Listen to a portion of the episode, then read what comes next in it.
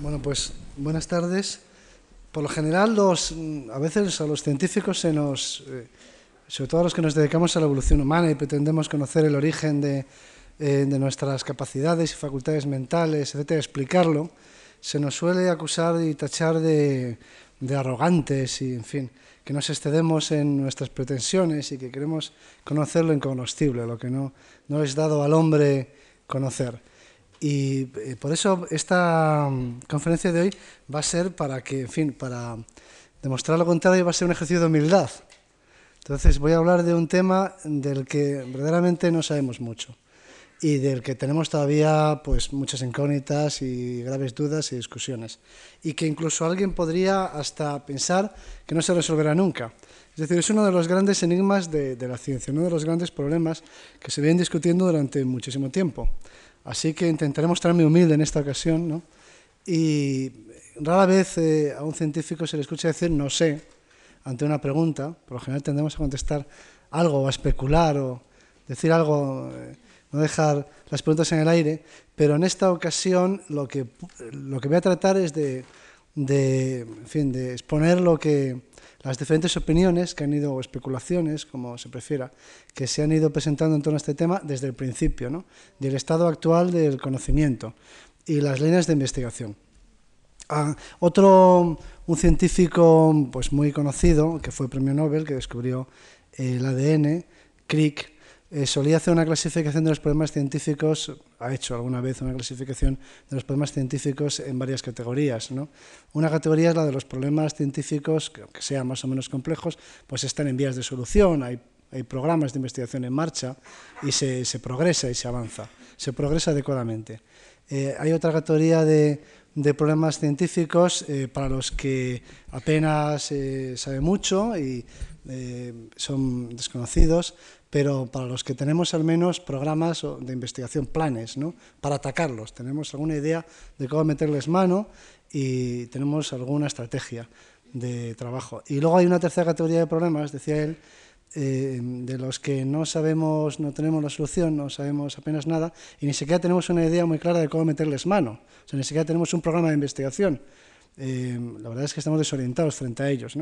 Este, este problema del que me toca hablar hoy a mí, que es el del origen de la mente humana, de la mente consciente, de la mente simbólica, de la mente racional, de la razón, como se quiera llamar, es uno de esos problemas de los que, para los que no tenemos, se puede decir que no tenemos una solución definitiva.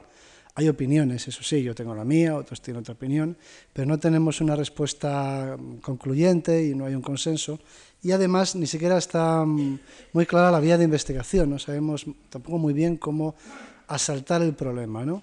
Yo soy partidario de un, más bien de un asedio a esta, es quizá la última fortaleza de, mm, de la evolución, de los estudios de evolución humana, de la, de la paleantropología, pero eso sí, es una fortaleza de muros muy altos, sin resquicios, sin, sin, sin brechas, eh, eh, prácticamente insuperable. ¿no?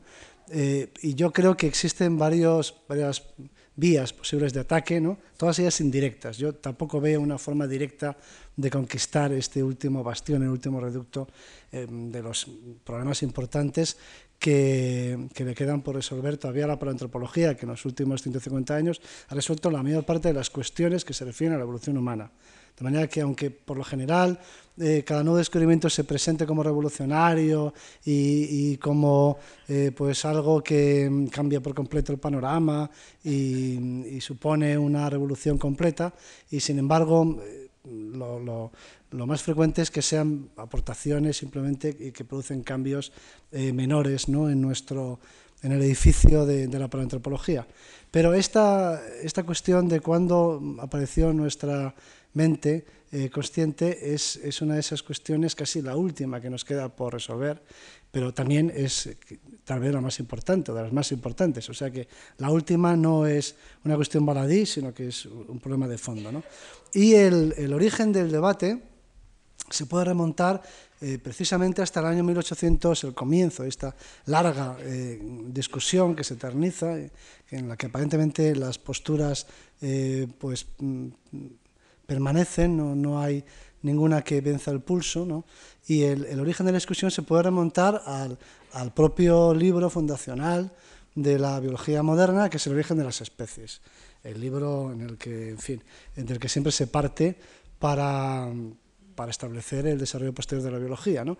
En el origen de las especies, Darwin no se atrevió a hablar del origen del hombre, eh, a exponerlo claramente, como confesaría más adelante, Darwin en su, autobiografía diría que le parecía que en un primer libro era quizá excesivo intentar también argumentar acerca del origen evolutivo del hombre cuando todavía, pues en fin, quizá no estaba preparado el terreno, ¿no? y que había preferido eh, reservarse para más adelante, pero como a continuación de la publicación de su libro El origen de las especies hubo otros libros que rápidamente extendieron los principios evolutivos al origen del hombre, muy significativamente el siguiente libro que apareció después del suyo, que fue un libro de su discípulo Thomas Henry Huxley, que se llamó, que se refería al origen de del hombre, se titulaba El lugar del hombre en la naturaleza, ese y otros libros hicieron que, todo el mundo entendiera que lo que se decía en el origen de las especies de Darwin, pues también se refería igualmente a la especie humana y entonces Darwin ya se atrevió más adelante a publicar un libro que se tituló así El origen del hombre.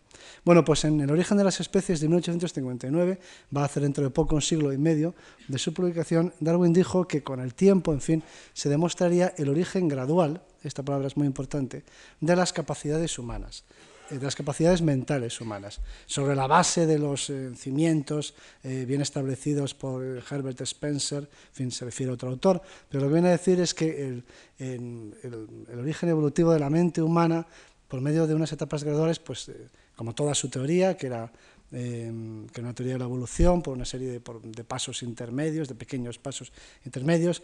En Darwin no hay ningún vestigio, no hay ningún asomo de, evolución a saltos o de saltacionismo. Eh, Darwin hacía propio, hacía suyo un, lema eh, clásico que, en fin, de la filosofía clásica que es la filosofía griega y latina, que es el de que la naturaleza no, no, no, produce saltos. Entonces Darwin pensaba que todos los desarrollos evolutivos eran graduales. Entonces en el origen de las especies ya dejó dicho que algún día se demostraría el origen gradual de la, de la mente humana. la teoría de la selección natural, que es la que Darwin aportó, en fin, el mecanismo que aportó en su libro, El origen de las especies, es un descubrimiento suyo, pero también eh, simultáneamente de forma independiente, ese mismo mecanismo, ese motor, esa explicación, esa causa de la evolución, Darwin no fue el primer evolucionista, pero él aportó esta explicación causal eh, junto con otro autor menos conocido popularmente y que se llamaba Alfred Russell Wallace. Eh, ambos pues, presentaron conjuntamente un trabajo y eh, y por tanto son co-descubridores de la teoría de la evolución por medio de la selección natural. Y estuvieron de acuerdo en todo, en eh, Russell, vamos, Wallace y Darwin, y mantuvieron una relación muy cordial a lo largo de su vida. Eh, Wallace estuvo en el entierro de Darwin, Wallace vivió hasta el siglo XX y, siempre tuvo hacia él un enorme respeto y además, no solo eso, sino que le reconoció una cierta primacía en, en fin, en en la, explicación de la evolución de las especies, tuvo siempre ese, respeto y admiración, y sin embargo, en un momento determinado, Wallace se detuvo ante el problema del origen de la mente humana y no extendió a esta cuestión el mecanismo de la selección natural. Darwin, eh, Wallace estaba en ese tiempo muy influido, tuvo una crisis eh, eh, y, en fin, vital. Y adoptó, es una persona que eh, se aproximó a, a, las ideas espiritistas y en ese, en ese tiempo Wallace rechazó que la explicación de la selección natural también fuera válida la selección natural actuando al modo ordinario, quiero decir, la selección natural como la que ha producido, como, como, el mecanismo que ha producido el resto de nuestras características, que él había propuesto junto, él, él el autor de la idea de que el resto de nuestras características físicas y del resto de los animales eran producto de este mecanismo, pero en ese momento se detuvo y dijo, por una serie de, razones, que sería, en fin, nos llevaría muy lejos explicar, él argumentó, él, aportó una serie de, de argumentos para rechazar que la selección natural hubiera producido la mente humana. Bueno, cuando eh, Wallace empezó a decir por ahí que él no pensaba que la selección natural fuera el artífice de la mente racional, de la mente consciente, de la mente simbólica, de, nuestra mente. ¿no? Eh, en un primer momento se extendió el rumor y el propio Darwin, eh, en una carta a Wallace, dice que al principio oyó hablar de que Wallace pues, se había manifestado en este sentido, y, pero que él no, no le había dado crédito a esos rumores hasta que no lo vio hasta no lo pudo confirmar, no lo vio escrito por parte del propio Wallace.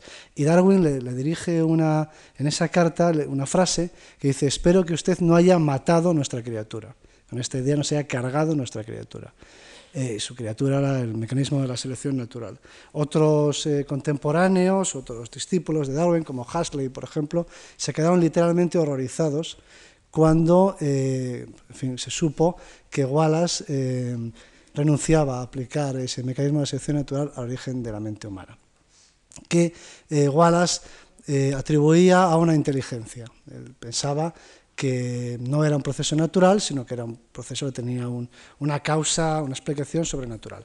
Bien, a partir de, ese momento, la historia de las teorías evolutivas sigue y, em, de alguna manera, el debate se perpetúa dentro, y ahora voy a hacer aquí un matiz, dentro del campo del evolucionismo, en el que se puede todavía reconocer esas dos posturas, que llamaré a partir de ahora darwiniana y wallaciana, eh, pero dentro del terreno del evolucionismo. Es decir, nadie cree dentro del terreno científico que el origen de la mente humana sea distinto del de cualquier otra de nuestras características. Es decir, que no hay en el terreno de la ciencia una explicación sobrenatural, entre otras cosas, porque la ciencia se ocupa de las explicaciones naturales. Por lo tanto, no cabe sino o bien renunciar a buscar una explicación natural o, eh, o si, no, si, no se renuncia a ella, pues eh, en principio se parte de la idea de que tiene que haber una. Bueno, pues dentro del terreno evolucionismo nadie discute que el origen de, las facultades, de las capacidades cognitivas del ser humano, pues es un origen natural y que es un origen evolutivo. Eh, cuando me referiré a partir de ahora a la línea de pensamiento, al estilo de pensamiento golaciano, no, me referiré a los científicos, que, a que haya científicos en el terreno de la paleantropología que piensen que la mente humana tiene un origen sobrenatural, me referiré a aquellos científicos que piensan que la mente humana ha aparecido por algún tipo de proceso natural, pero que no es la selección natural. Es decir, que tiene un origen eh, biológico y ese resultado es, un origen evolutivo, pero que no es un proceso similar al que ha producido el resto de las eh, características de las diferentes especies vivientes, incluida la nuestra. Es decir, que tendría una explicación aparte una explicación propia. Y hay en diferentes teorías acerca de cómo puede haber surgido naturalmente, estoy siempre dentro del terreno de la ciencia, ahora no estoy hablando de explicaciones sobrenaturales frente a explicaciones naturales, estoy hablando de explicaciones naturales, unas darwinistas y otras no darwinistas, pero todas evolucionistas, y dentro del terreno de explicaciones evolucionistas está el mecanismo darwinista de la evolución gradual, de las eh, facultades mentales humanas y la idea wallaciana de que nuestra mente no ha surgido a lo largo de mucho tiempo de una manera gradual, sino que ha aparecido de forma natural, pero de forma súbita, muy rápida, eh, de alguna manera, si queréis, imprevista, ¿no? Eh, de una forma pues, mm, insólita, y, y además que ha ocurrido ese fenómeno es un fenómeno poco frecuente en todo caso, es decir, no es el mecanismo habitual, sino un mecanismo que nos es propio, que explicaría también nuestra singularidad y que se habría producido en nuestra especie. Es decir, que enfrentado a los dos modelos, un modelo habla de una evolución gradual de las facultades mentales, de forma que en los primeros homínidos estas existirían en un grado menor y se irían desarrollando hasta finalmente producir nuestra mente, es decir, que nosotros solo seríamos un poco más humanos en el sentido de nuestras características mentales que nuestros antepasados. Y el otro, eh, la otra escuela, la, la eh, más bien piensa que en el terreno de las capacidades cognitivas solamente hay un todo o un nada, blanco o negro, es decir, que eh, está nuestra especie, que tiene una mente racional y consciente y simbólica, y el resto de las especies que no la tienen. Y no hay formas intermedias. La aparición de nuestra mente ocurrió con, en nuestra especie en un tiempo eh, muy reciente y por algún fenómeno eh, poco frecuente, es decir, que, representa alguna forma de, de algún mecanismo natural que no es el de la selección natural y como digo es algo reciente y, por lo tanto nos permitiría dividir a los homínidos en dos categorías, los homínidos racionales o conscientes, los homínidos humanos, en resumidas cuentas, porque todos los demás no serían humanos, en el sentido no tendrían, no, serían eh, como nosotros, no pensarían como nosotros, no tendrían eh, vivencias conscientes, por ejemplo, en resumidas cuentas serían animales. Eh, animales eh, morfológicamente más o menos cercanos a nosotros, em, de nuestro grupo, em, que compartirían muchos genes con nosotros, pero en todo caso no tendrían una mente humana y como después de todo eso lo que nos hace humanos, pues se puede decir que serían, como algún autor ha llegado a describir a los neandertales, una especie de super chimpancés. Es decir, que harían se comportarían o tendrían una estructura mental parecida a la de los chimpancés, lo que harían lo mismo que hacen los chimpancés, pero mejor. serían, no serían cualitativamente distintos de los chimpancés, sino solo en grado. Tendrían las capacidades y las facultades de memoria, de, fin, de planificación, etcétera, los chimpancés, de tecnología, en un grado más elevado. Y por lo tanto no representarían un fenómeno nuevo en la historia de la vida, como somos nosotros.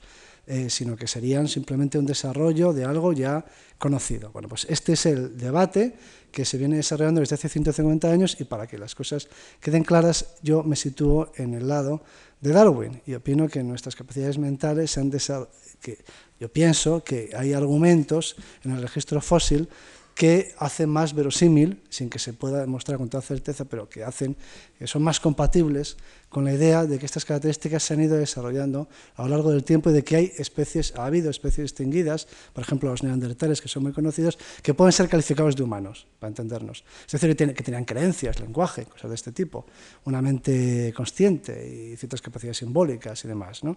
Es decir, que no somos la única especie humana que ha habido. ¿no? Este es el planteamiento que yo defiendo y para discutirlo nos vamos a fijar en un... Como no podemos directamente interpelar a las especies fósiles para ver si tiene una mente como la nuestra, que es, dicho sea de paso, el único método conocido, por eso digo que este es un problema que tiene un componente especulativo, que es el que lo hace tan, tan arduo, tan difícil de resolver, porque la única forma verdadera de saber si nos enfrentamos ante una mente consciente o no es entrando en un diálogo con ella. Este es un viejo problema, además de, también de la inteligencia artificial, ¿no? ¿Cómo sabremos eh, si estamos ante una, una, máquina el día de mañana con un software muy complejo, eso no consciente, ¿no? Como, como sabremos si un ordenador, como en las películas estas de ciencia ficción, es, eh, tiene una mente como la nuestra, es consciente de su propia existencia, etc. no es un problema fácil de resolver desde el punto de vista epistemológico. Pero en todo caso, la forma de averiguar si cuando estamos hablando con un ordenador a través del teclado nos estamos comunicando con un programa, nos estamos comunicando con otra persona, es entrando en un diálogo con él.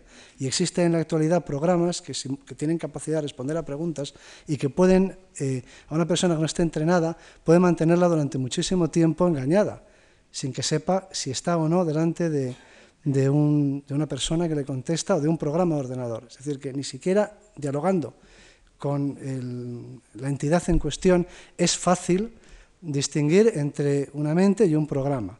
Pero en todo caso, eh, el diálogo es la mejor, es la vía más directa que tenemos para determinar el, tipo de, mente que tiene un interlocutor. Bueno, eso no se puede hacer como tal con los fósiles, entonces tenemos que fijarnos en una serie de indicadores que todos eh, eh, aceptamos que están relacionados más o menos directamente con ese concepto vago, difícil de definir, por lo tanto imposible de medir directamente, que entendemos como mente. ¿no? Uno de ellos, por ejemplo, es el tamaño del cerebro. En fin, todo el mundo tiene la idea de que es un hecho, nosotros tenemos un cerebro muy grande en relación con el tamaño del cuerpo, y en fin, si observamos en la evolución un incremento, esto es una cosa que se observó desde el principio, un incremento en el tamaño del cerebro, pero es una prueba indirecta quizá también de un aumento de la complejidad mental. Eh, tal vez esté asociado también a, unas eh, capacidades eh, más o menos desarrolladas de tipo cognitivo, como las nuestras. Es tenemos que recurrir a pruebas indirectas para abordar esta cuestión. Y eso es lo que vamos a hacer en este recorrido por la evolución humana. esta es una prueba definitiva de una mente simbólica. El problema es que aparece hace, en el registro arqueológico muy recientemente y desde luego asociado a nuestra especie, pero ni siquiera aparecen este tipo de manifestaciones, como son manifestaciones artísticas, que en resumidas cuentas no expresan como se suele pensar, no son un reflejo de una condición o de una mente que tiene unas preocupaciones estéticas, porque lo que estamos viendo aquí pues son códigos, esto es una forma de lenguaje. Estos son simplemente códigos, como el ejemplo que luego veremos. Pero nadie duda de que las personas que hicieron, que dibujaron estos, este maravilloso friso de leones en la cueva Chauvet en Francia hace 35.000 años, en años de, de calendario, 32.000 años en, años de radiocarbono, pues eran, tenían una mente como la nuestra, y unas, una imaginación y una fantasía y una creatividad, etcétera, eh, pues superior a la de muchos de nosotros. Bueno, pues este tipo de manifestaciones aparecen en años astronómicos hace 35.000 años y no solamente aparecen en esa época, sino que aparecen de forma explosiva. De manera que se, se suele hablar de una explosión de creatividad. Cuando se encuentra, se encuentran en gran abundancia, sobre todo en el ámbito europeo, y se extienden por todas partes, son frecuentísimas. Hay muchas manifestaciones, es, eh, casi se convierte en la tónica, ¿no? Eh, y bueno, esta explosión de creatividad se produce cronológicamente eh, no antes de hace estas manifestaciones incluso de, de arte figurativo, tienen como máximo 35.000 años, ya digo, de años astronómicos, y por supuesto están asociadas a la, a, nuestra la presencia de, un humano, de nuestra de la especie Homo sapiens, de nuestras características físicas, pero lo sorprendente es que son posteriores a la aparición de nuestra especie morfológica.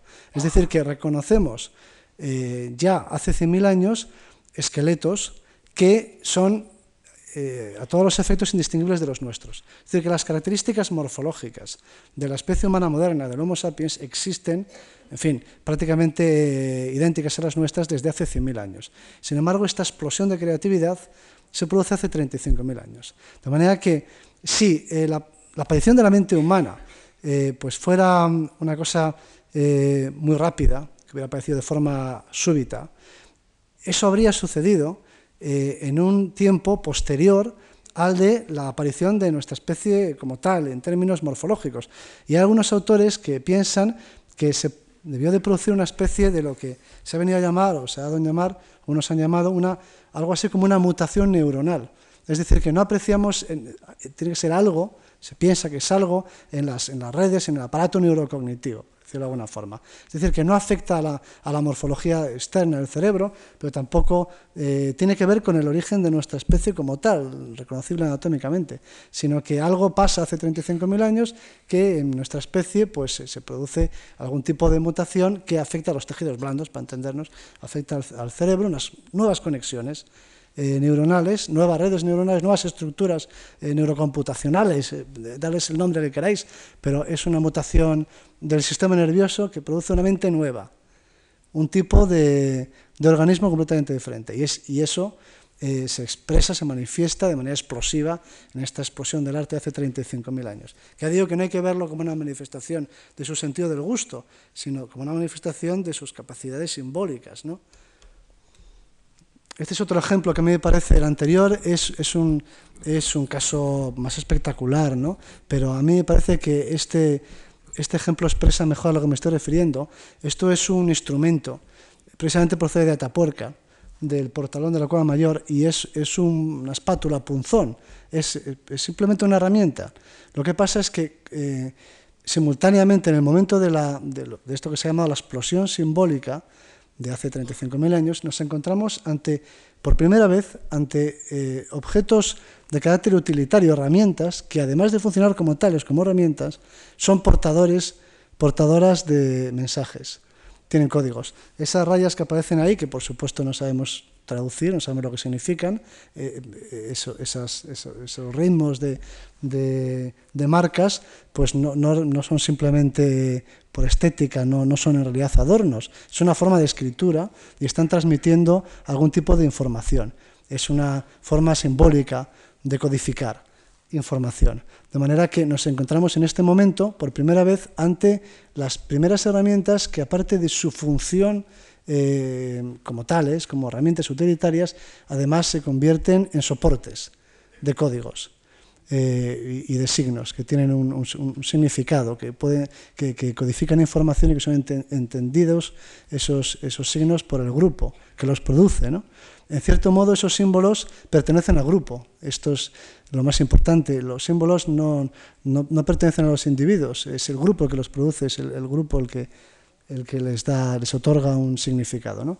Bueno, antes de esta época, las herramientas son herramientas simplemente herramientas. Ahora tenemos herramientas que además son soportes para información codificada. Esto representa, como diría Wallace, Wallace lo atribuía a una inteligencia, un, un, agente de tipo sobrenatural, pero olvidémonos de eso, da igual. El caso es que esto representa la aparición no gradual, sino una aparición súbita de, por, algún proceso que lógicamente no es la selección natural, pero la selección natural trabaja muy lentamente. Para describir de alguna forma la selección natural utilizaré una expresión de un eh, científico muy conocido que se llama Edward Wilson, que en su último libro, Consiliencia, refiriéndose a la selección natural, dice, la selección natural muele despacio, pero muele muy fino. Es la mejor descripción que yo he leído de la selección natural. Es un molino que muele despacio, pero muele muy fino. Bueno, pues lo que vemos aquí no es un molino que muele despacio, pero muy fino. Lo que vemos es una explosión que aparece en un momento determinado y que puede representar auténticamente un salto cualitativo, ¿no? un, un, salto único en la historia de la vida, no ya la historia de la evolución humana, sino un fenómeno extraordinario, algo parecido al monolito de la película de 2001.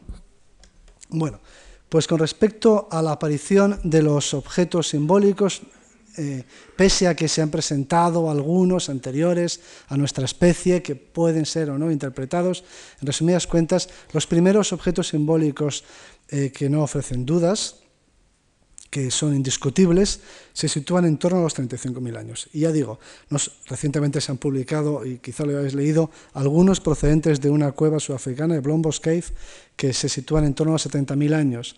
Eh, algunos, eh, algunos soportes que presentan eh, marcas sistemáticas que se interpretan como mm, símbolos, pero que a mi juicio no, no son concluyentes, y al de mucha más gente. ¿no? De forma que las primeras Pruebas concluyentes de una mente como la nuestra, una mente simbólica, tienen 35.000 años. Las anteriores son todas problemáticas. Bien, en cuanto a este, en este terreno, no cabe duda de que Wallace le gana a Darwin por goleada. Simplemente aparece de forma dramática, que dicen los ingleses, aparece de una vez y de una forma explosiva. Y antes no hay nada, o prácticamente no hay nada parecido. Cuando uno se encuentra entre los leones, por ejemplo, de Sauvé, que tiene 35.000 años, no, hay nada, ni no hay nada figurativo, pero es que no hay nada que se parezca a eso en ningún momento anterior de la historia de la humanidad. Esos, leones parecen haber surgido de la nada. ¿eh? Y aparentemente pues, eh, respaldan la idea de, Wallace de que algo ha, tenido que ocurrir, algo gordo, algo muy gordo, algo mm, poco o nada habitual. Eh, algunos autores en esa línea opinan que la aparición de los tipos biológicos nuevos siempre responde a algún proceso biológico pero de carácter eh, excepcional, que no sería la selección natural. Hay, autores en, el campo de la teoría evolutiva que opinan que la selección natural lo que produce son modificaciones menores en los tipos biológicos, pero que la aparición de los grandes tipos biológicos siempre es un fenómeno excepcional. Y la aparición de nuestra originalidad eh, mental respondería a una de esas circunstancias, ¿no? Eh, poco habituales, poco frecuentes y excepcionales que en nuestro caso habría producido esta peculiaridad que es nuestra mente. ¿no? En un momento muy anterior, un fenómeno de tipo excepcional había producido a los vertebrados, por ejemplo, que también representan un tipo biológico completamente nuevo respecto a lo que había antes, pues este sería el último ejemplo, eh, se habría producido mucho tiempo después del último, del anterior, pues el último ejemplo de uno de esos fenómenos insisto, biológicos, pero excepcionales, poco frecuentes, que ocurren pocas veces, pero que cuando ocurren tienen grandes consecuencias en la historia de la vida. Es decir, hay autores que piensan que la selección natural no produce nada más que retoques, variantes, no, no, tiene, no, es, no, no, es una fuerza creativa, simplemente modifica cosas, eh, ajusta, hace bricolajes, nada más que eso. Trabaja con lo ya existente, pero no tiene la capacidad creativa que tienen otros procesos biológicos que muy rara vez actúan, pero que cuando actúan tienen consecuencias de enorme alcance en la historia de la vida. Y este sería uno de esos ejemplos. No voy a entrar yo ahora a discutir qué, tipo de, procesos biológicos o de mecanismos biológicos podrían producir esos efectos a gran escala, raros pero trascendentes en la historia de la vida. Simplemente digo que la aparición de estas manifestaciones simbólicas, explosivas y súbitas avalaría o respaldaría la visión wallaciana de que algo gordo, algo extraordinario, algo maravilloso, como le queréis llamar, ¿no? el monolito de 2001, algo muy especial, ha ocurrido en, hace 35.000 años y eso, natural o sobrenatural, ha, tenido, ha, cambiado por completo el curso de la evolución, el curso de la historia de la vida. Ha producido un tipo biológico, no tiene nada que ver con lo anterior. Eh, se puede parecer superficialmente por fuera, pero nos encontramos ante un primate que es radicalmente una forma de vida distinta de cualquier otra eh, de las que han existido en los 3.800 millones de años que lleva la vida alentando sobre la Tierra. ¿no? Al final habría producido, habría parecido algo radicalmente distinto. Bueno, aquí tenemos un argumento a favor de Wallace y yo lo reconozco así, creo que este argumento pues avala ese planteamiento, pero creo que el resto de las variables que se pueden considerar favorecen a Darwin. Con lo cual, si hacemos una especie de partido de fútbol, me parece que Darwin ganaría algo así como por 5 a 1 o algo por el estilo. Y eh, depende de cada uno el que se le dé más o menos valor a este gol de Wallace sobre los, fin, eh, las, variables en las que lo que se observa es un desarrollo gradual. Aquí, en, lo simbólico, no vemos un desarrollo, una evolución gradual. En el resto de los aspectos, como se va a ver a continuación, sí. Bien, aquí tenemos a los primeros homínidos, que ya... Eh, presenté en mi conferencia anterior. Esta es la famosa Lucy, no me voy a detener en ella. Vemos que Lucy es bípeda, eh, pero eh, ya por su mismo aspecto y por lo que comentamos la vez pasada, a Lucy se la puede describir, en fin, de manera informal, no, no, rigurosa, pero, pero muy gráfica, como pues, esta especie, estos, estos homínidos, antepasados nuestros que vivieron hace tres millones de años o más, en África se los puede describir, como habitualmente se ha hecho, como chimpancés bípedos. Son una cosa parecida a un chimpancé, solo que bípedo. ¿no? Su originalidad está en su tipo de locomoción y en otras variables, en fin, las que no vamos a entrar. En fin, tienen unos caninos reducidos, una mayor capacidad para manipular objetos pequeños. Desde el punto de vista ecológico, pues eh, son algo distintos, pero siguen siendo una especie vegetariana, eh, morfológicamente muy parecida a un chimpancé. Por lo tanto, no, es, evidente que estos homínidos, estos antepasados nuestros africanos de hace más de 3 millones de años, de ninguna forma pueden ser calificados como de una eh, importante novedad evolutiva en la historia de la vida. ¿no? Representan simplemente una variante dentro de un grupo de especies entre las que se incluyen los chimpancés, los orangutanes, los gorilas. Simplemente es una especie más del grupo que tiene sus peculiaridades porque todas las especies las tienen. ¿eh? Del mismo modo que los gorilas son muy grandes, pues los homínidos son bípedos y a fin de cuentas no tiene mayor importancia. En este momento no encontramos nada extraordinario en la evolución de los homínidos. Hay, por supuesto, características propias, pero es que todas las especies tienen sus propias eh, características distintivas, claro, por eso son especies diferentes. Tenemos, eh, se conservan moldes endocraneales que reflejan la forma del encéfalo, y bueno, pues se pueden estudiar y se han estudiado y en definitiva lo que se puede decir de ellos es que lo que he comentado antes, que no son distintos ni en morfología ni en tamaño a los de los chimpancés vivientes. Siempre se pone al chimpancé como elemento de referencia de comparación, en ningún caso se está sugiriendo que descendemos por evolución de los chimpancés, obviamente, pero son un equivalente viviente ¿no? de lo que pudieron ser en algunos aspectos, en el cognitivo desde luego, nuestros primeros antepasados. Bueno, pues eh, si queremos representarnos a estos primeros homínidos en ese terreno de las capacidades mentales, pues tenemos en la actualidad una serie de especies que están en ese grado evolutivo y por lo tanto nos sirven como elementos de comparación. Chimpancé, un gorila, un orangután, pues están en el grado de desarrollo cognitivo por el que nosotros, en fin, eh, pasamos en esta época. Es decir, el de los chimpancés vivientes, que no está mal, insisto pero que con, porque evidentemente los chimpancés son la especie más encefalizada de todos los mamíferos terrestres después de nosotros. Por lo tanto, es un grado de encefalización. De hecho, los, los primates se caracterizan por ser unos mamíferos muy encefalizados. Es decir, dentro de los primates, que son mamíferos muy encefalizados, los chimpancés son los más encefalizados. En consecuencia, es, un rasgo apreciable. ¿no? Eh, pero en ese terreno los primeros homínidos no habían ido más lejos. Por lo tanto, pues eran unos, una variante, unos, una especie diferente dentro de este grupo de especies relacionadas, de las cuales pues todavía hoy en día hay varias. Aquí mm, esto se puede presentar de una manera gráfica eh, muy vistosa, muy dramática, en el terreno del comportamiento. En algunas cuevas en Sudáfrica, también para que se vea un poco el cambio de paradigma científico en esto. En algunas cuevas sudafricanas, como por ejemplo esta que aparece aquí, se encontraron, ya desde los años 20 del siglo XX, restos de, estos eh, homínidos primitivos africanos. Y eh, aparecían en estas cuevas y asociados a ellos se encontraban restos de gacelas y de otros, de otros herbívoros. Bueno, como se trataba de homínidos, no se sabía que eran homínidos, la inferencia automática que se hizo es que eh, aquellos, los homínidos de aquella época habitaban esas cuevas y ellos habían acumulado los en fin, cadáveres de los herbívoros que habían matado y luego consumido.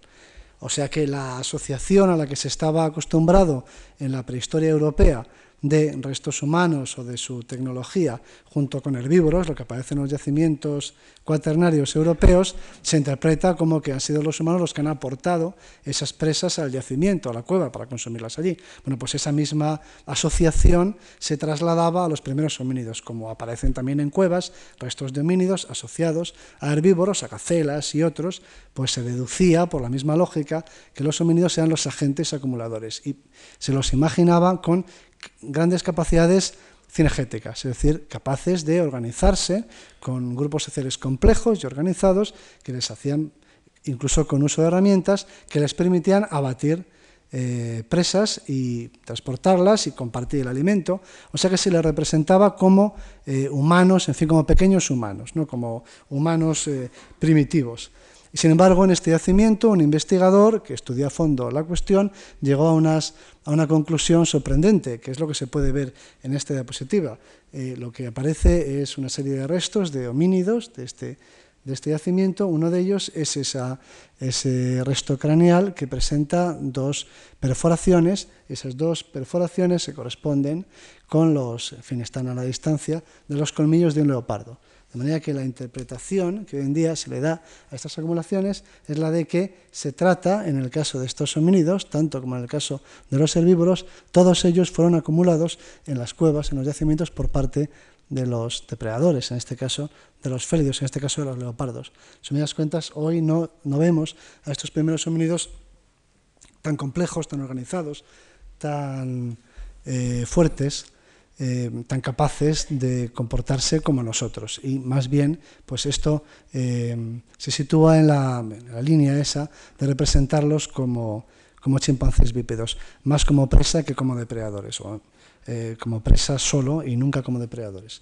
Bien, andando el tiempo, nos situamos en otro, todavía en África, en otro momento de la evolución humana, y estamos, esta es una publicación relativamente reciente en la revista Science y lo que aparece en esta portada de la revista, perdón, de, sí, de Science, lo que aparece en la portada es un cráneo de un homínido muy parecido al, que a los que hemos visto antes. Es un homínido primitivo, es decir, que morfológicamente sigue respondiendo a esa descripción de chimpancé bípedo. ¿eh? Pero junto con este cráneo aparece representado en la portada de la revista esa tibia, ese, eh, esa, esa diáfisis de hueso, que no es eh, de un homínido, sino que eh, corresponde a un, a un herbívoro, es de un antílope. Eh, ¿Qué significa? ¿Qué representa esta asociación en la portada de la revista Science? De un cráneo de un homínido del estilo de, de un homínido parecido a Lucio, a los que hemos visto antes, junto con un, con un hueso largo de un antílope. Bueno, pues para empezar, vamos a empezar por ver al homínido. Este es el cráneo del homínido reconstruido y el aspecto que tendría, vuelvo a poner una reconstrucción de la misma Lucy porque el aspecto sería aproximadamente más o menos, en fin, con sus variantes. Eh, no hay dos especies iguales, pero en esencia sería este el mismo tipo de homínido que los que hemos visto anteriormente. La diferencia no está en la morfología, sino que está en el comportamiento. Porque lo que tenemos aquí, en esa diáfisis, en esa caña de hueso de un antílope y en esa mandíbula que aparece ahí, son marcas, incisiones, que han sido producidas con un artefacto, con un instrumento de piedra, con el filo de un instrumento de piedra, y que han sido aplicadas, este, este el filo ha sido aplicado sobre el hueso para eh, cortar los tendones, básicamente separar el hueso o la lengua, en el caso de la mandíbula, para separar la lengua de la mandíbula. Estamos ante un comportamiento carnívoro y ante la primera, eh, por primera vez, la utilización eh, de instrumentos de piedra, la fabricación de utensilios de piedra eh, para, para ampliar las capacidades morfológicas de los individuos, es decir, para llevar a cabo lo que no pueden hacer con los dientes. En este caso, por ejemplo, lo que se aprecia es un impacto de un, simplemente de, un, de una piedra que de la que se ha utilizado su, simplemente su, su masa ¿no? para fracturar el hueso y acceder al tuétano, que es una riquísima reserva de energía que se conserva en el interior de los, de los huesos de los, de los, grandes herbívoros y que es un recurso muy energético, pero que eh, es un recurso prácticamente inaccesible para la inmensa mayoría de los, en fin, de los organismos que viven en estos ecosistemas. Solamente las llenas, sobre todo, y algún otro, eh, alguna otra especie son capaces de acceder al tuétano. Y este es un recurso que se conserva durante mucho tiempo, es un recurso, eh, pues ya digo que muy energético, es una especie de conserva. El hueso es lo más parecido a, una conserva que, que, que contiene en su interior una cantidad muy elevada de calorías y al que accederían utilizando simplemente una piedra para, o dos piedras, utilizando una como yunque y otra como martillo, habrían accedido estos, hace dos millones y medio estos homínidos. Y no solo eso, sino que habrían aprendido o descubierto cómo golpear una piedra contra otra para producir así unos filos. Lo que se busca en esta época no se les impone, los instrumentos en cuestión no reflejan la imposición de una forma concebida previamente a una piedra, sino que se busca simplemente un atributo. El atributo es la masa o es el filo. Los instrumentos no tienen una forma estandarizada, simplemente se busca que tengan un, borde cortante y con este borde cortante pues se puede separar la lengua o se pueden separar los tendones, se pueden separar los músculos cortando las inserciones de los tendones en los huesos. De manera que hace dos millones y medio de años nos encontramos ante el primer uso instrumental y este uso instrumental y la primera también fabricación o prueba de la eh, fabricación de instrumentos y esto, nos, y esto les permitió a estos homínidos de aspecto todavía muy primitivo acceder a un nuevo tipo de alimento, que tuvo su trascendencia eh, porque estos aportes de esta nueva fuente de calorías hizo posible eh, la posterior, era quizá un requisito imprescindible para la expansión del cerebro, que es un órgano, es un órgano muy, muy exigente, es un órgano eh, que consume muchas calorías y que requería, para que fuera posible su aumento, pues la, una fin, aportación de una nueva fuente de, calorías. El caso es que este es el primer ejemplo de la primera eh, vez que aparece la tecnología en la evolución humana y a partir de aquí tenemos un desarrollo tecnológico a lo largo de, estos dos últimos eh, millones y medio de años que es propiamente gradual, en un sentido amplio. Es decir, que así como en el terreno de los símbolos asistimos a una explosión simbólica hace 35.000 años, nada parecido a esto sucede en el desarrollo tecnológico. El desarrollo tecnológico, en cambio, es un desarrollo que aparece muy pronto, relativamente pronto, en la evolución humana y que luego eh, los instrumentos en una serie de ciclos o de etapas van siendo perfeccionados, pero no asistimos a ninguna revolución Em, de, en fin, de la magnitud que se aprecia en la aparición de los símbolos. De forma que en el terreno de la tecnología podríamos decir que Darwin gana y que Wallace pierde.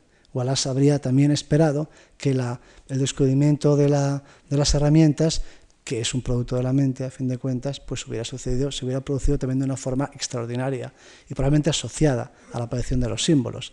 El hecho de que la tecnología se haya ido perfeccionando, haya ido modificándose a lo largo de eh, periodos de tiempo muy dilatados, sería un argumento que cabría oponer a la idea walaciana de la, del origen extraordinario de la mente humana. Bien, la evolución ahora iré más deprisa la evolución humana continúa y aquí nos encontramos ante un tipo de homínido que morfológicamente ya se parece mucho a nosotros, que pertenece a nuestro propio género y que aparece hace unos dos millones de años. Aquí tenemos el esqueleto, recordaréis que decíamos de Lucy, de esa, fin, eh, tatarabuela nuestra, que era muy pequeña, eh, tan pequeña como una hembra de chimpancé, es decir, no, es, no excepcionalmente pequeña, sino más bien normal, que mediría en torno a un metro de estatura, que pesaría unos 30 kilos o menos. Y aquí tenemos el esqueleto de un niño que vivió hace 1.600.000 años y que murió en torno a los 10 años de edad de muerte y que ya medía en, ese, en el momento de su muerte, ya digo que que le, alcanzó a una edad muy temprana, pues mediría algo más de un metro sesenta. Se calcula que este individuo de adulto habría alcanzado más de un metro ochenta de estatura. Así que nos encontramos ante, hace ya dos millones de años, nos encontramos ante una especie humana que se parece por fuera ya mucho a nosotros.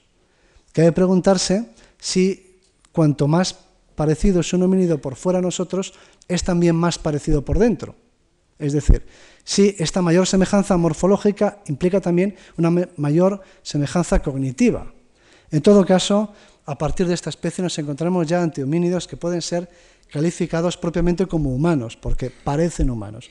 Y por cierto, estos homínidos eran capaces de fabricar unos instrumentos de piedra admirables por su hasta casi por su estética, por su simetría, que son los famosos bifaces, las hachas de mano, que tanto nos impresionan cuando las vemos, pues aparecen en el registro fósil hace 1.600.000 años, más o menos en la época en la que murió este niño. Es decir, que estos humanos no solamente se parecían ya físicamente a nosotros, sino que se parecían también, eh, eran capaces también de unos desarrollos tecnológicos que, nos, que ninguno de nosotros, sin mucho entrenamiento, sería capaz de producir.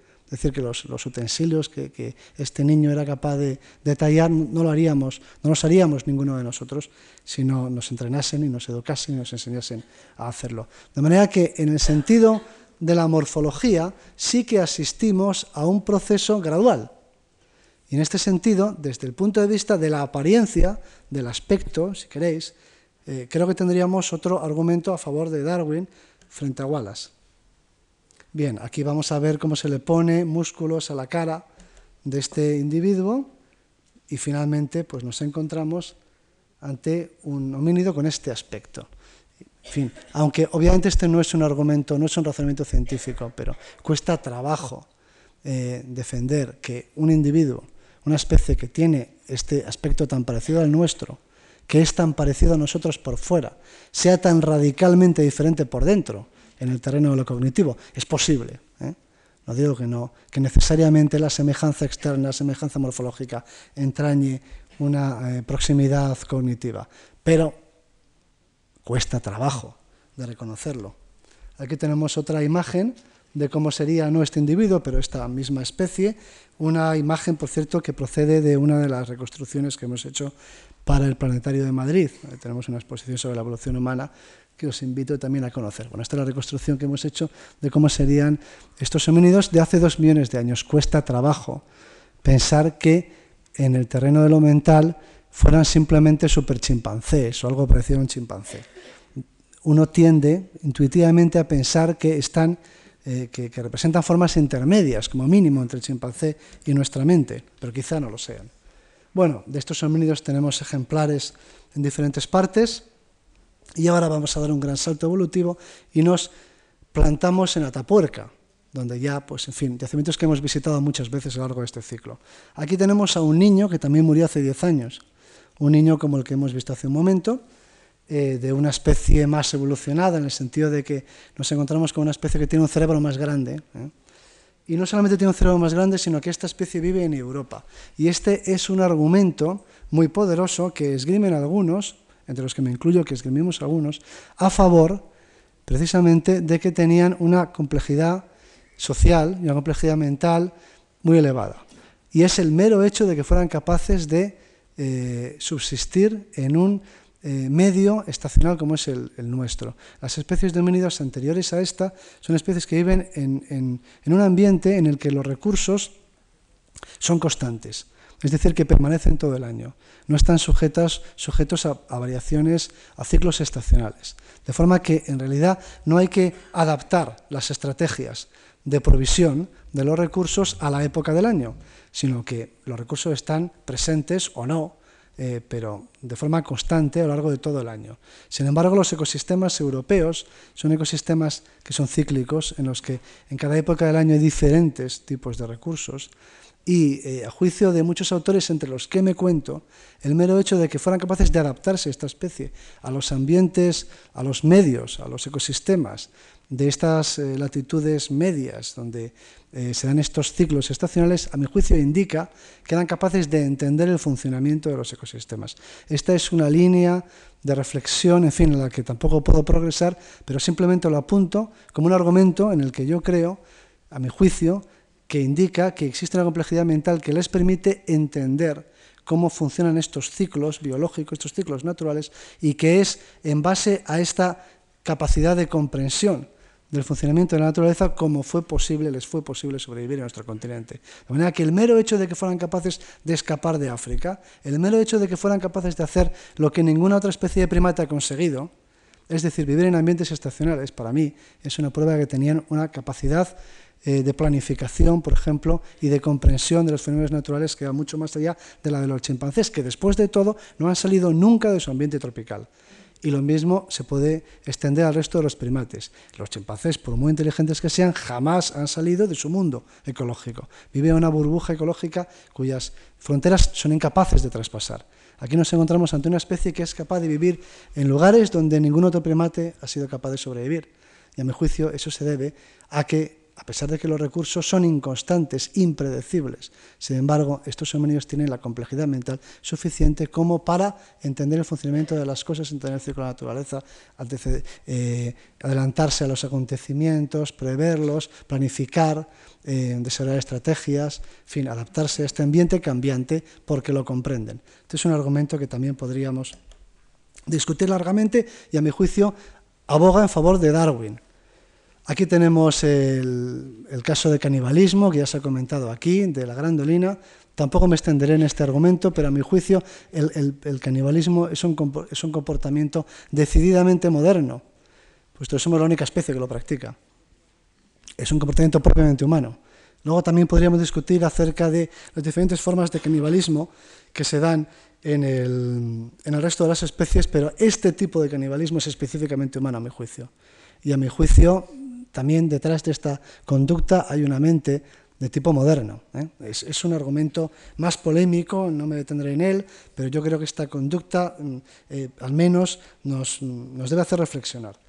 Vamos a pasar ahora a ver otro caso, también en la Sierra de Atapuerca, que es el de la sema de los huesos, donde se ha encontrado esta gran, este gran número de individuos que aparecen aquí representados y esta representación indica, mm, refleja ¿no? una estructura quiere eh, reproducir un, grupo humano que, tal y como aparece aquí retratado, ¿no? pues em, se, interpreta que tiene una biología social como la nuestra. Es decir, que están aquí representados como si tuviesen un comportamiento social de tipo moderno. Y de hecho pensamos que tiene un comportamiento social de tipo moderno. Tampoco me puedo extender en esta cuestión, pero nuestros estudios del dimorfismo sexual nos llevan a pensar que en esta época la biología social es como la nuestra, y de hecho estoy muy convencido. Y esto no es una mera especulación. Enviamos un artículo defendiendo estas tesis a la revista Science y lo publicaron. Quiero decir que hay argumentos sólidos a favor de que la biología social de esta especie es una biología social humana.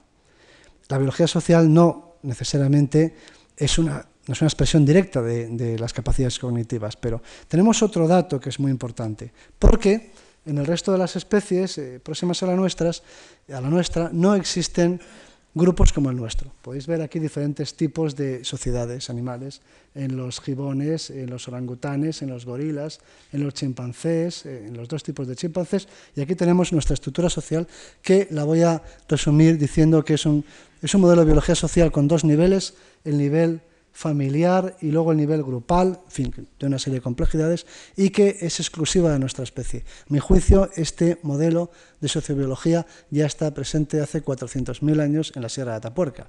De forma que yo diría que en la evolución de la biología social también asistimos a un proceso si no gradual, al menos podemos constatar la existencia de una biología social moderna hace 400.000 años.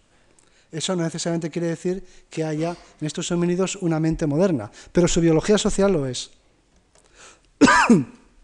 bueno, aquí tenemos uno de los homínidos de Atapuerca, de aire muy deprisa. Lo mejor sería interrogarle directamente y preguntarle acerca de sus eh, preocupaciones. Y esta es una fotografía que hicimos durante el rodaje de un documental sobre Atapuerca.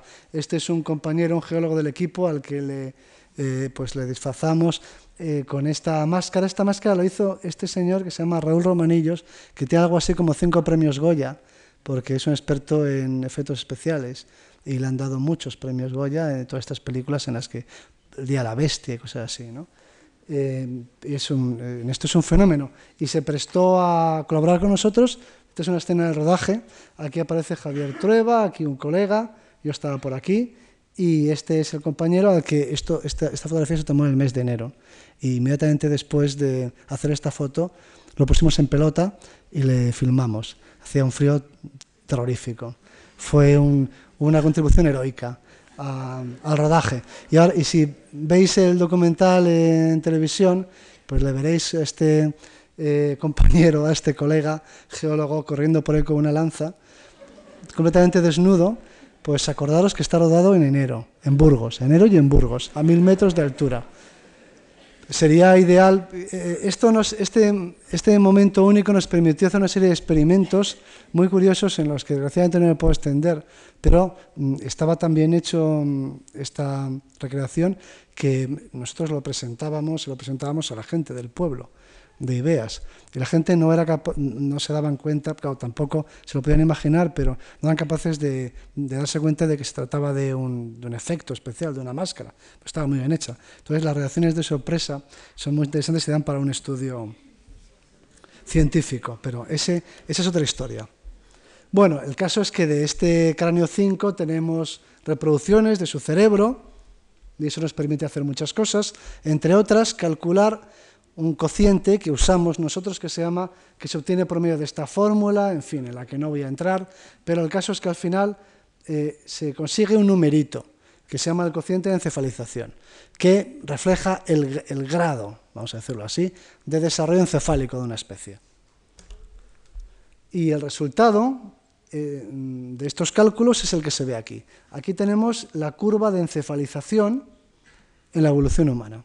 La encefalización en los primeros homínidos, el grado de encefalización, el, cociente, el coeficiente, es el de, el de un chimpancé, más o menos. Durante muchísimo tiempo apenas hay cambios en la encefalización y más o menos hace 400.000 años, en la época de la sima de los huesos, hay un punto de inflexión y a partir de ese momento hay una hay una aceleración, este es el, despegue de las curvas de encefalización, y esa encefalización acelerada se produce en dos líneas evolutivas independientes y paralelas. Y esta es una historia que a mí particularmente me fascina, porque esas dos especies que se encefalizan de, forma enorme, ¿eh? que, que producen valores tremendos de encefalización nunca vistos, de forma totalmente independiente son los neandertales por aquí y somos nosotros, una historia de evolución paralela eh, y de evolución hacia la encefalización en esas dos líneas. Eh, ya para ir terminando, en la sima de los huesos, el propio origen del yacimiento de la sima de los huesos es misterioso. Se trata de una acumulación de cadáveres de origen antrópico, es decir, una acumulación de cuerpos producida por otros cuerpos. En todo caso, es una acumulación eh, deliberada, no parece utilitaria, y se puede discutir si detrás de este comportamiento hay o no ideas o creencias. Yo pienso que es un comportamiento, funerario, desde luego. Puede ser un comportamiento ritual o no. Ritual en el sentido de que expresa o no ideas, o creencias, o mitos, o eh, cualquier otro tipo de manifestación simbólica. En pocas palabras, yo pienso que se trata de un comportamiento simbólico, pero no es fácil de demostrar que se trata de un comportamiento simbólico. Lo que se puede demostrar es que es una acumulación antrópica, es decir, producida por humanos. Eh, ¿Cuál era la intención y que es intencional, además. ¿Cuál era la intención que les animaba a acumular los cadáveres aquí? Eso es más especulativo. A mi juicio es un comportamiento de carácter simbólico. Tenemos aquí una manifestación simbólica, ritual, funeraria, como le queráis llamar. Bien, hemos hablado ya para terminar de las dos líneas evolutivas en las que se produce esta explosión eh, del encéfalo, este aumento del encéfalo. Eh, una línea es la de los neandertales, los neandertales eh, desarrollan un, un gran cerebro, mayor que el nuestro en promedio, y la otra línea es la nuestra. Aquí tenemos un, los neandertales son unos viejos amigos míos, les tengo un afecto especial. Si, eh, si me ofende que se hable, que se tache o se califique a los homínidos antepasados nuestros como algo así como super chimpancés o como seres eh, eh, no conscientes o brutales o simiescos o inferiores en algún sentido, eh, esos epítetos mm, mm, me ofenden sobre todo cuando se dirigen a nuestros primos, los neandertales, que vivieron aquí en, en, nuestro mismo solar hasta hace muy poco tiempo y que a todos los efectos pueden ser considerados como una especie moderna.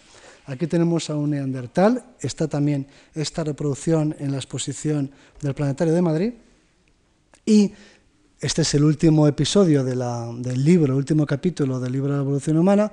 Es el último, pero no el menos interesante.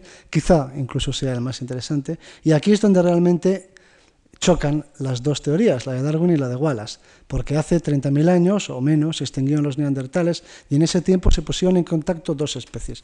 Una especie la nuestra, que desde luego, por sus manifestaciones simbólicas, no cabe duda de que era una especie consciente, es una especie con nuestras características, nuestras capacidades cognitivas, con nuestra estructura mental, y la otra especie que son los neandertales, que podrían ser, según algunos autores, la expresión, la expresión máxima de una mente instintiva, de una mente animal. Es decir, ese sería el límite al que puede llegar la mente de un animal, que está regida por el instinto y no por la conciencia. De forma que las cosas que hacían los neandertales, los neandertales, por ejemplo, hacían fuego, y enterraban a sus muertos y desarrollaban una tecnología eh, pues muy compleja, eso representaría, eso sería la, el, final o la culminación de las capacidades eh, hasta donde pueden llegar los genes, para entendernos.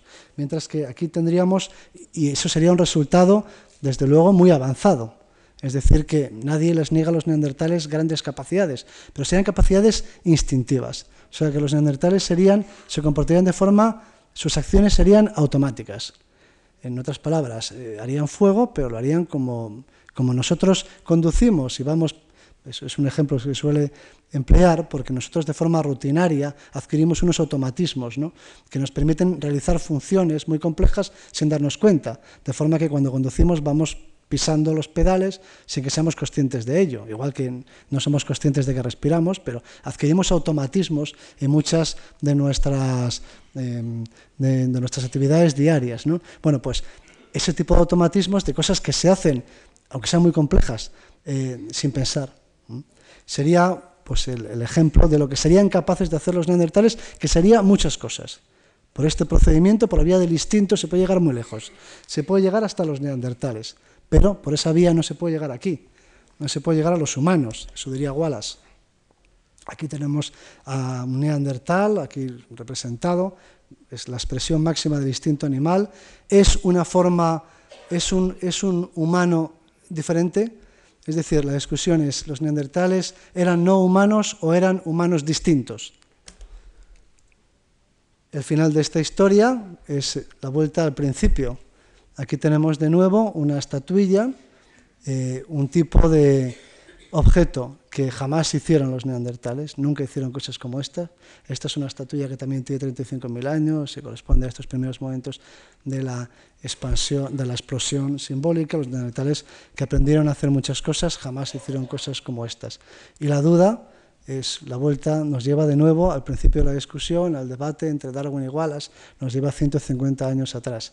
Y la pregunta es, ¿apareció la mente humana de forma extraordinaria por medio de algún proceso eh, que no era proceso biológico, pero que no fue la selección natural? ¿Representa eh, la actuación de un mecanismo de esos que ocurren rara vez, pero que tiene consecuencias eh, consecuencias muy trascendentes en la historia de la vida, pues por volver a la, esa declaración de humildad que hice al principio y, en fin, y para combatir esa imagen de arrogancia que a veces se nos atribuye, contestaré diciendo, no lo sé, aunque yo creo que Darwin tenía razón. Y muchas gracias.